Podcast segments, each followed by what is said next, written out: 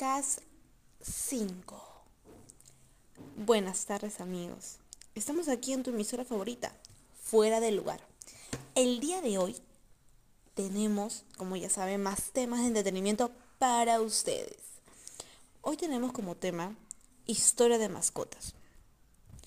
Este tema, la verdad, es un tema que yo quería llegar, ya que tengo muy bonitos recuerdos. Les cuento, yo tuve dos mascotas, a las cuales quería yo misma. Anteriormente hubo más, ¿no? Que fueron trayendo mis hermanos o, o mi papá en este caso. Pero hoy hablaré de dos de ellas, las cuales eran totalmente mías. Les cuento cómo fue.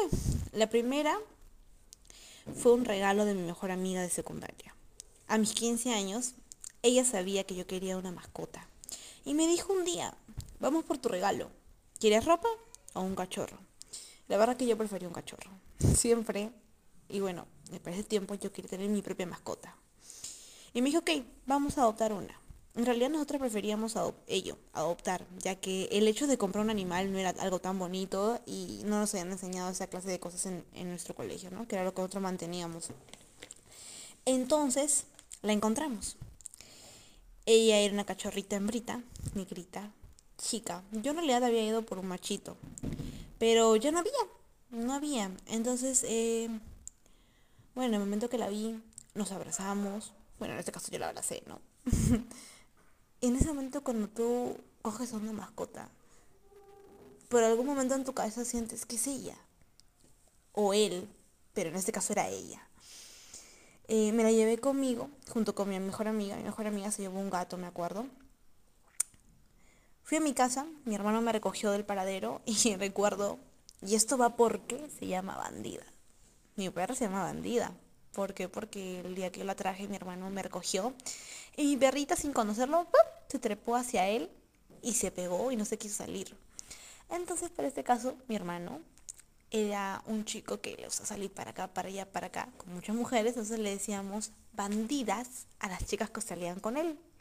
Entonces, llegó este nombre a mi perrita, ya que se le pegó a mi hermano. Entonces nos dio mucha gracia y dijimos, ok, se llama bandida. y bueno, así llegó su nombre. Yo recuerdo que pasé con ella muchos momentos bonitos. Pasamos cuatro años juntas, muy buenos recuerdos. Y gracias a ella sobreviví a los problemas familiares que sufría en ese, en ese tiempo. Yo solo me iba a abrazarla a ella y sentía que me hacía sentir mucho, pero mucho mejor, me relajaba. Y cuando me sentía sola, hablaba con ella. Y no sé cómo yo también sentía que ella me entendía. A los cuatro años de estar con ella, juntas, le vino una enfermedad en la cual, eh, bueno, yo no creía, no sentía, decía, bueno, la veía con ciertos síntomas y decía, pero no, puede ser, de repente otra cosa que la podemos superar o hacer algo, ¿no? Hice más exámenes para ver qué era ello, para llegar a convencerme. Le dio eh, la enfermedad de la epilepsia, como una enfermedad de epilepsia. Y era horrible verla golpearse, sangrar. No podía verla así.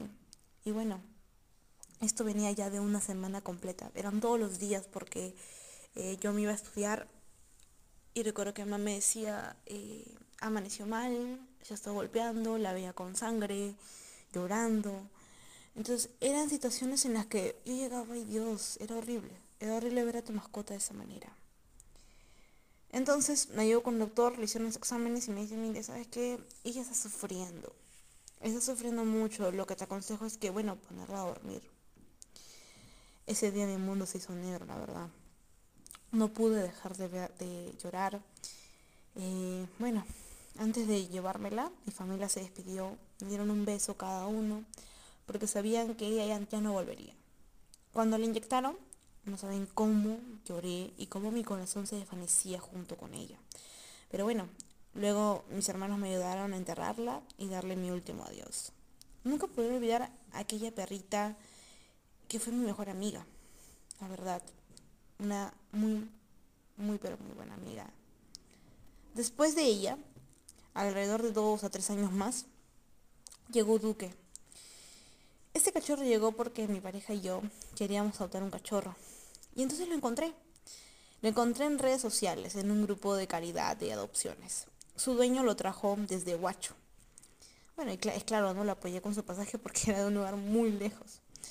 Y bueno, cuando lo tuve, no saben cómo sentí que mi corazón me hacía sentir tan feliz. Ese pequeñín cuando llegó a mi vida era tranquilito, sumamente tranquilito. Pero luego cuando empezó a crecer, y gracias también a mi pareja, él lo crió de manera tosca. Y bueno, este perro se acostumbró a esa manera. Tosco, morder, ladrar, correr como loco. Él también entabló una amistad muy bonita con mi madre. Lo trataba como un hijo en todo. Y hasta dormía en nuestros pies, y más en el pie de mi mamá. Era bonito tenerlo, alegraba mi vida con sus ocurrencias. Y también a mi pareja, ya que Duque eh, se moría cuando llegaba mi pareja. Corría atrás de él, lloraba porque lo cargue. Bueno, era un momento muy bonito porque paseábamos los tres, veíamos películas los tres. Era muy bonito. Él falleció cuando se escapó un día de mi casa corriendo y se fue para la carretera. Y bueno, lo atropelló una moto, que lamentablemente no pude esquivarlo. Yo me encontraba trabajando lejos y no sé cómo llegué rápido, pero imagínense en el camino cuando me llegó esa noticia yo no paraba de llorar en el carro. Eh, llegué y lo encontré ya casi moribundo. Mi pareja ya estaba con él. Eh, fue un momento difícil para los dos. Desde ahí, bueno, no quiero tener más experiencias con mascotas, ya que cuando se van, wow, me siento que mi corazón se rompe. Pero claro, la experiencia de tenerlo era hermosa, como un hijo, y me hacía sentir la persona más importante de su vida. Bien estimados, espero que esto les haga acordar de las mascotas que, bueno, que hemos tenido. Lamentablemente esta vez no habrá interacción, ya que no hubo más tiempo para ello.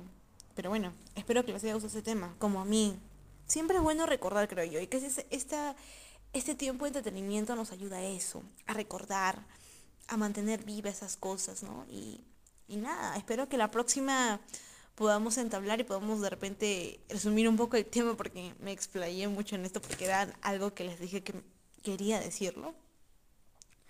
Y nada, de repente la próxima podemos hacer muchos más comentarios. Espero que les haya gustado, como a mí. Y nada, conmigo será para la próxima.